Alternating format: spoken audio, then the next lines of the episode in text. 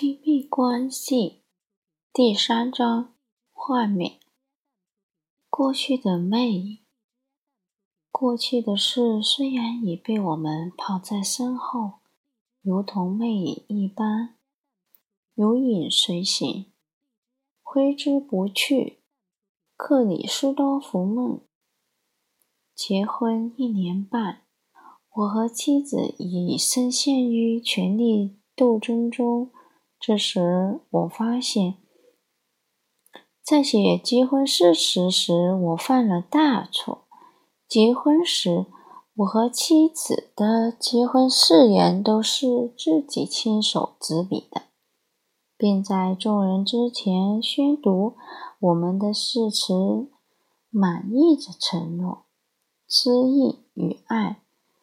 当我诚心诚意的发誓，将会无条件的爱着妻子，不论顺利或是艰难的时刻，都会尊重并仰慕她，不让痛苦阻挠我们的爱时，我感动的流下热泪。这些承诺是我真心真意想要遵守的。问题是，这些承诺虽美。却不实际。换句话说，这些是我不可能做到的承诺。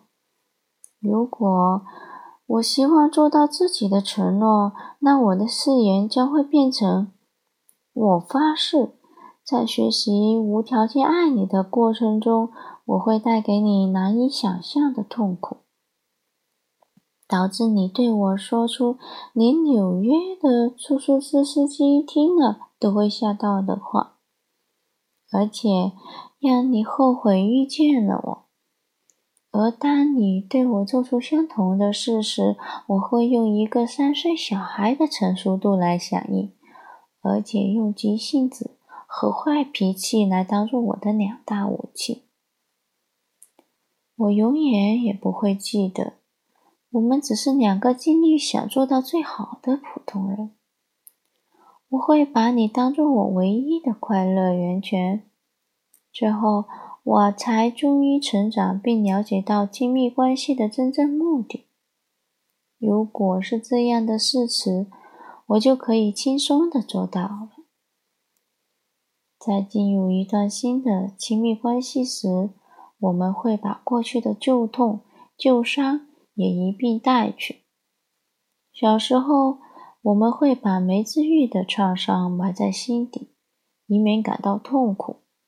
为什么呢？除了不感到，除了不想感到痛苦，还有一个原因：幼时的创伤有时难以承受。如果不把它除去，我们会觉得自己好像要死掉了。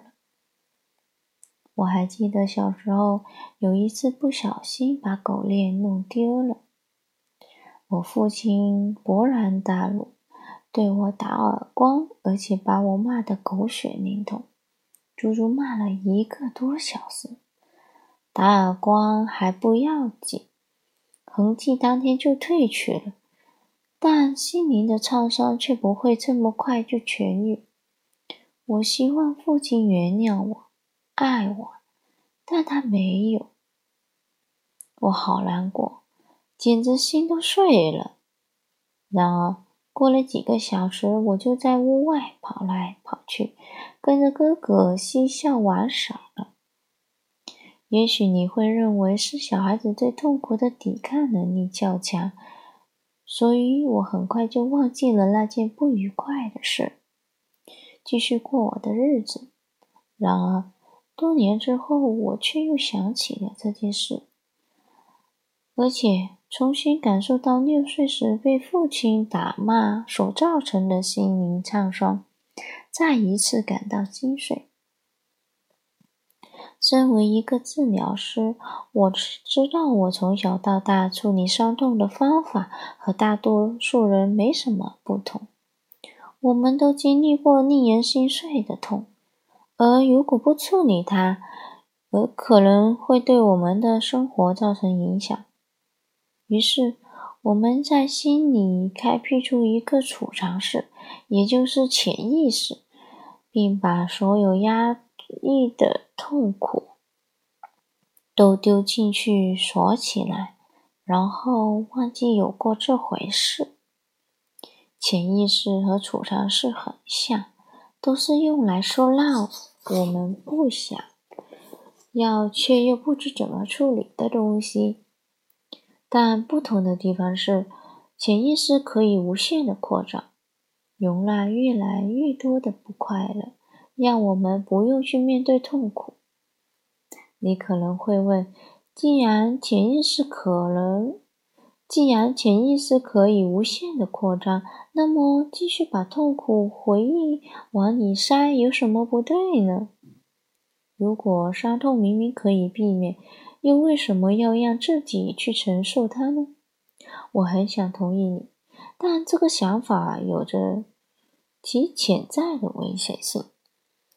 其中之一是，小时候为了避免伤痛，我必须收起来对我父亲的感情。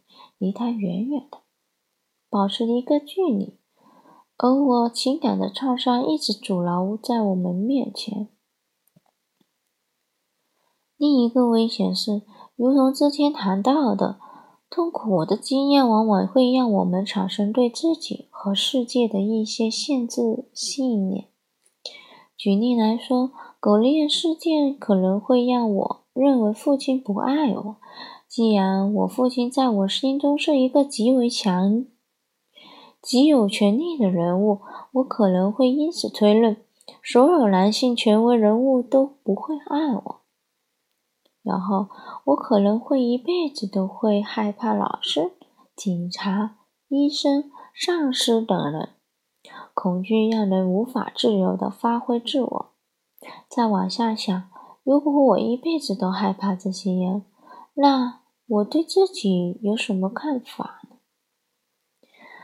我可能会认为自己是个弱者、失败者，而我们对自己的看法却会决定我们选择什么样的工作、交什么样的朋友、住在什么样的地方，以及许多其他的事，甚至可能包括我们开什么车车。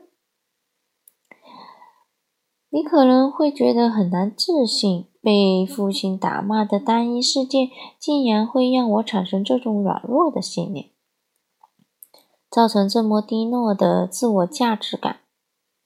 事实上，我也同意，如同之前所说，单一的痛苦事件只是种子，但之后类似的经验便会向我，便会让我自我局限的信念茁壮成长。